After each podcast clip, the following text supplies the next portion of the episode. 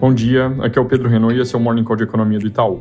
Começando pelos Estados Unidos, na sexta-feira passada, o dado de expectativa de inflação da Universidade de Michigan veio com uma leve revisão para baixo da expectativa dos consumidores, mas ainda assim mostrando um quadro que é bastante pressionado. Essa semana, os destaques de dados por lá devem ser hoje encomendas de bens duráveis, dados de bem de capital, junto com dados de mercado imobiliário e a sondagem industrial do Fed de Dallas.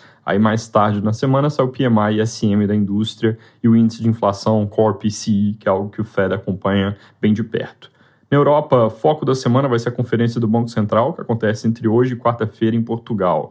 A presidente Lagarde discursa hoje às duas e meia do Brasil e outros membros também falam na sequência, com foco da conferência sobre riscos de inflação. O presidente do Fed, Jerome Powell, também vai fazer uma participação por lá, falar na quarta-feira às 10 da manhã. Na China, destaque da semana também devem ser os PMIs, sair na quarta-noite.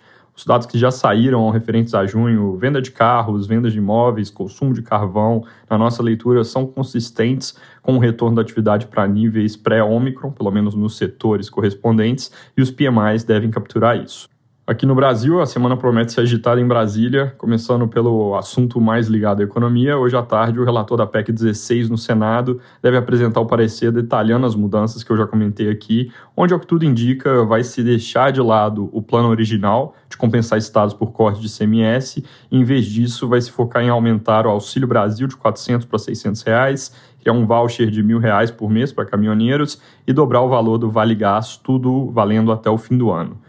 Segundo o relator Fernando Bezerra Coelho, o gasto com essa proposta vai ficar em pouco menos de 35 bilhões. Isso somado aos 17 do corte de piscofins aprovado no PLP, deixa o custo para o governo federal mais ou menos nos 50 bilhões, que a equipe econômica vem defendendo como limite. Com o parecer apresentado, a expectativa é que o texto seja votado no plenário do Senado já amanhã. E aí o esforço deve ser na direção de fazer os dois turnos de aprovação nessa semana para já encaminhar logo para a Câmara. Ainda em Brasília, gera bastante barulho no noticiário sobre uma possível CPI do MEC. O assunto ganhou corpo no fim de semana, depois que apareceu uma ligação interceptada do ex-ministro Milton Ribeiro, que, segundo os jornais, leva a suspeita de que o presidente Bolsonaro vazou informações sobre a investigação da Polícia Federal. A oposição já vinha coletando assinaturas para abertura de uma CPI no Senado e, segundo o jornal Globo, o senador Randolfo Rodrigues já tem 28 das 27 assinaturas necessárias para entregar o pedido ao presidente do Senado. O jornal ainda reporta que ele pretende conseguir mais algumas assinaturas antes de protocolar o pedido, que em tese aconteceria amanhã.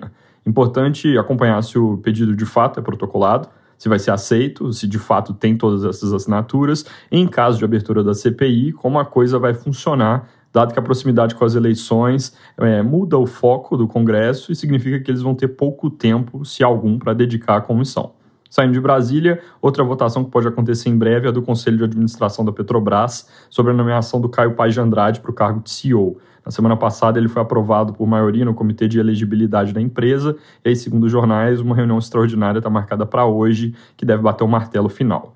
Nos estados, apesar da incerteza jurídica sobre como o teto de ICMS aprovado no PLP 18 vai ser implementado, São Paulo já anunciou que vai implementar imediatamente o teto de 18% para gasolina. Importante ver se outros estados também vão nessa mesma direção e monitorar o que acontece com a reunião de conciliação com o ministro Gilmar Mendes, que deve ocorrer amanhã de manhã em forma virtual, porque ele pegou Covid. Em termos de dados, os destaques dessa semana vão ser os números de mercado de trabalho, que saem na quinta-feira, com divulgação prevista do CAGED e da PNAD, ambos referentes a maio.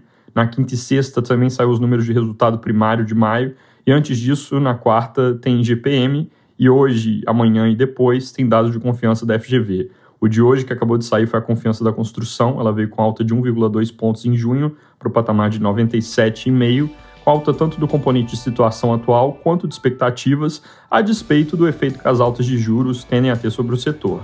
Também sai a inflação da construção, saiu, perdão, o INCCM com alta forte de 2,8% em junho, acumulando 11,75% em 12 meses. Destaque para o componente de mão de obra, que subiu 4,4% no mês. É isso por hoje, bom dia e boa semana.